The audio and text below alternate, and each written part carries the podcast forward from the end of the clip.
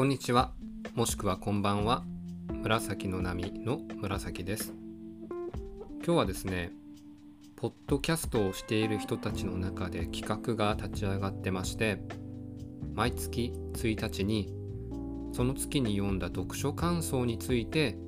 番組を作ろうというものがありました。あります。これにですね僕もポッドキャスターの端くれとして参加させてもらおうと思って録音してます3月に読んだ本の中から選ぶということですけど結構3月読んだんですよね僕の中では。えっ、ー、と武器としての資本論っていう本や御社にそのシステムは不要ですっていう本などもあるんですけど今回紹介するのは13歳からわかる7つの習慣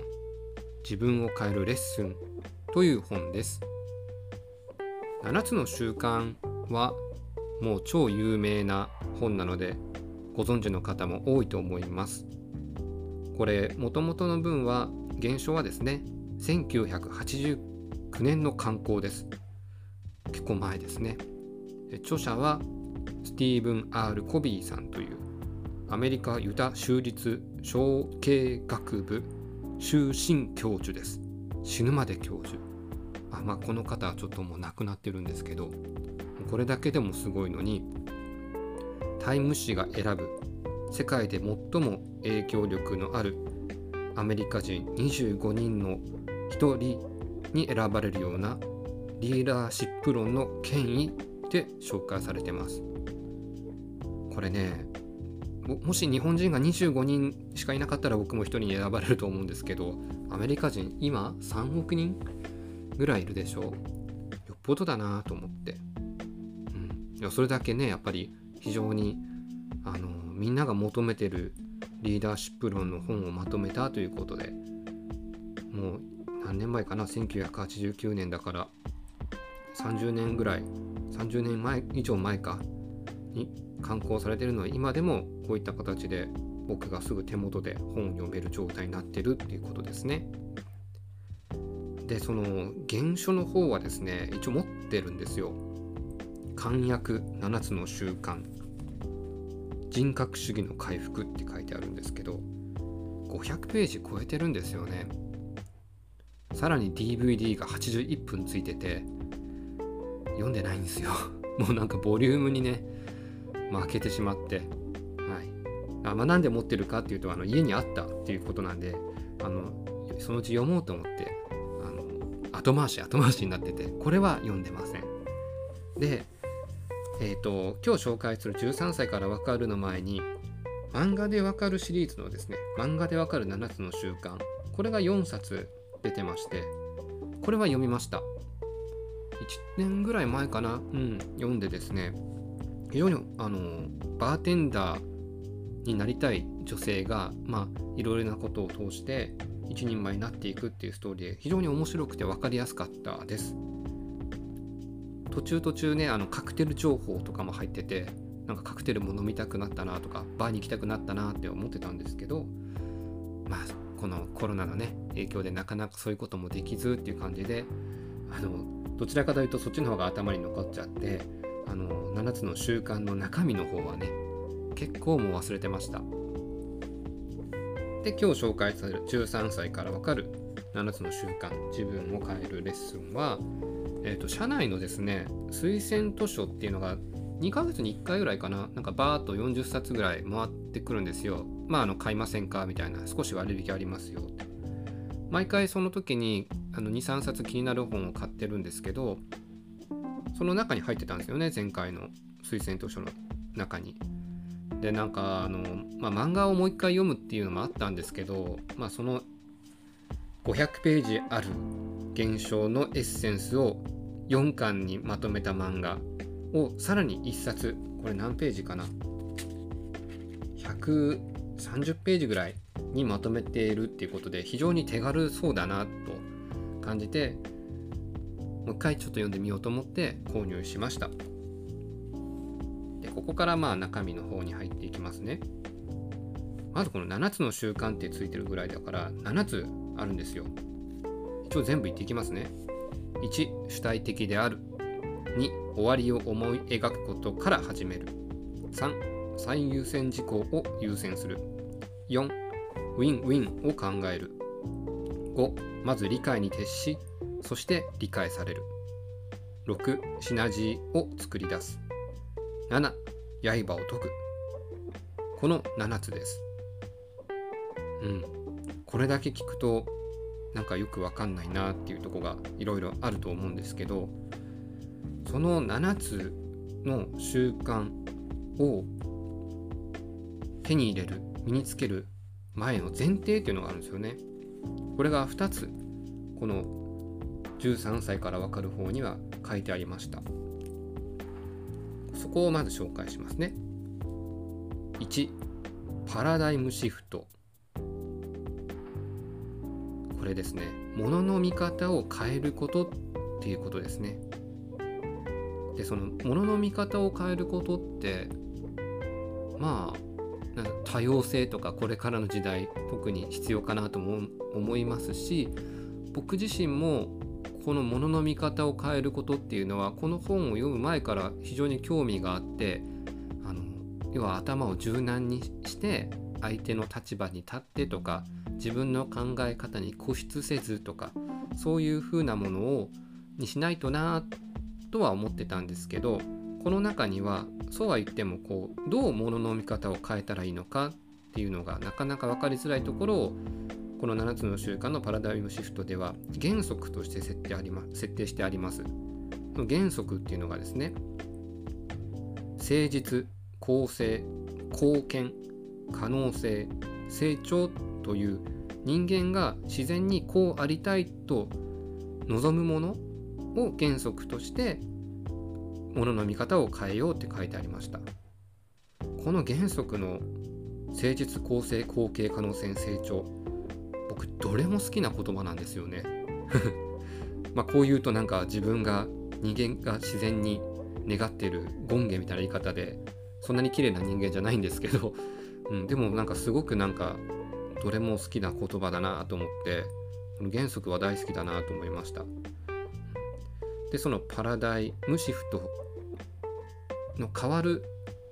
実感を得れる実験みたいなものってまして騙し絵ってありますよね。あの人によってはこう見える。でもこの人にとってはああ見える。何て言うかな。うさぎに見える人もいれば、えーと、とカモに見えるような。そうそう。そういうとこなんですけどこういうのって最初にこう自分が直感で例えばウサギって見えてしまったらもうウサギにしか見えないですよね。でもまあちょっとこう見方を変えたり後でこう答えを聞いてから見ると両方の見方ができるようになる。これがまああのパラダイムシフトが起こっているっていうことらしいです。違った見方ができるようになるっていうことですね。でもう一つインサイドアウトっていう言葉ですね。インサイドは自分です。で、アウトは相手や環境です。これ、ね、何を表してるかっていうと、変えられるのは自分だけ。相手や環境は自分では変えられないっていうことですね。これはね、この1年ぐらいでものすごく僕自身は実感していることです。もうやっぱり相手のせいや環境のせいにして自分が力を発揮できないとか自分が心地悪いって言っててもやっぱり変わんねえなっていうのはすごくあってだからやっぱ自分を変える努力をしないとな。ただまあ自分を変えるところはどこからかなのかななのかなとかいろいろと考える。自分と見つめ合う時間が見つめ直す時間がすごく今多くなってきてるなと感じてます。でこの本で言ってることはまあそもそも相手や環境は変えられない。で自分は変えられるからまず自分が変わる。そうすることによってまあ自分はもちろん変わるんですけど相手にとっては変わった自分っていうのは環境の変化とかだったりするので影響が出るかもしれないっていうのも書いてありました。なるほどね。確かにそうだなっていうふうに感じます。ただまあ相手を変えることが目的じゃなくって自分が変わることが一番の目的です。っていうここまでえっ、ー、とパラダイムシフト。とインサイドアウトこの2つを身につけてから先ほど言った7つの習慣に入っていくっていうとこなんですけど、まあ、この先は是非本を読んでもらいたいなと思います。というのがですね僕自身がまだそのパラダイムシフトとインサイドアウトしっかりできてないなっていうところもあるし、えーと、中身に入っていくところはやっぱ実践していかないとなかなかね、あの、いけないいけないというかこの本、まあ、改めて読んでみて自分のまあ人生を豊かにするためにはあこういう習慣習慣っていうかなんか手法っていう方がしっくりきたんですけど、うん、ちょっと実践していきたいなと思いました。まあ、特にその中でも、えっと、2番目に言った終わりを思い描くことから始めるっていうのは前回このポッドキャストで寿命設定っていうタイトルで少し話したんですけどまああの終わりを思い描くって言ったらなんとなく自分が死ぬ時のそこでもいいと思うんですよねこういう場所でこんな人に囲まれてとかいうこともあるんですけどもそこだけじゃなくて、まあ、将来の自分のありたい姿を思い描いてから考えようっていうことですね。うん、そこがやっぱりあのないと、うん、なかなか何か手つけていいか分かんないよっていうのは書いてありましたし4番目ウィンウィンを考える。ウィンウィンを考えるっていう言葉皆さんどれぐらい前から知ってました？僕はここ5年くらいかななんかうんと思ってます。全然知らなかったです。30年近く前に書かれた本でこれがもう提唱されてたっていうことですね。中でもあの win-win とか win-lose とか lose-lose とかあるんですけどウィンウィン or no deal っていうこれがなんかすごく今回読み直していいなと思いました。 win-win お互いがいい関係いい結果を目指すけどなかなかそうじゃなかったら一旦見送るっていうのが no deal ですね。確かにあのその場で白黒つけないっていうことも必要かなっていうふうにあの思いました。あとはまあ本当に本読んでもらったらいいかなと思うんですけど実はですねこの7つの習慣あの、まあ、読んでて思あの面白いんですけど、えっと、実はあの初8つ目の習慣があります。これあの最初の1989年から20年後に新しくこの著者のえっ、ー、と誰だっけ？スティーブン・アール・コビーさんが提唱したリーダーシップに必要な8つ目の習慣ってことで自らボイスを発見しボイスを発見できるように人を奮起させるっていうのが8つ目に入ってます。ちょっともうすごい すごいこと言ってんなぐらいな感じですね。あとはそうですね。この本の良さというかはやっぱりやっぱり自分でやっていかないとわからないとこではあるんでしょうけどなんですかね。これだけいろいろ世の中コロナで変わっていったこと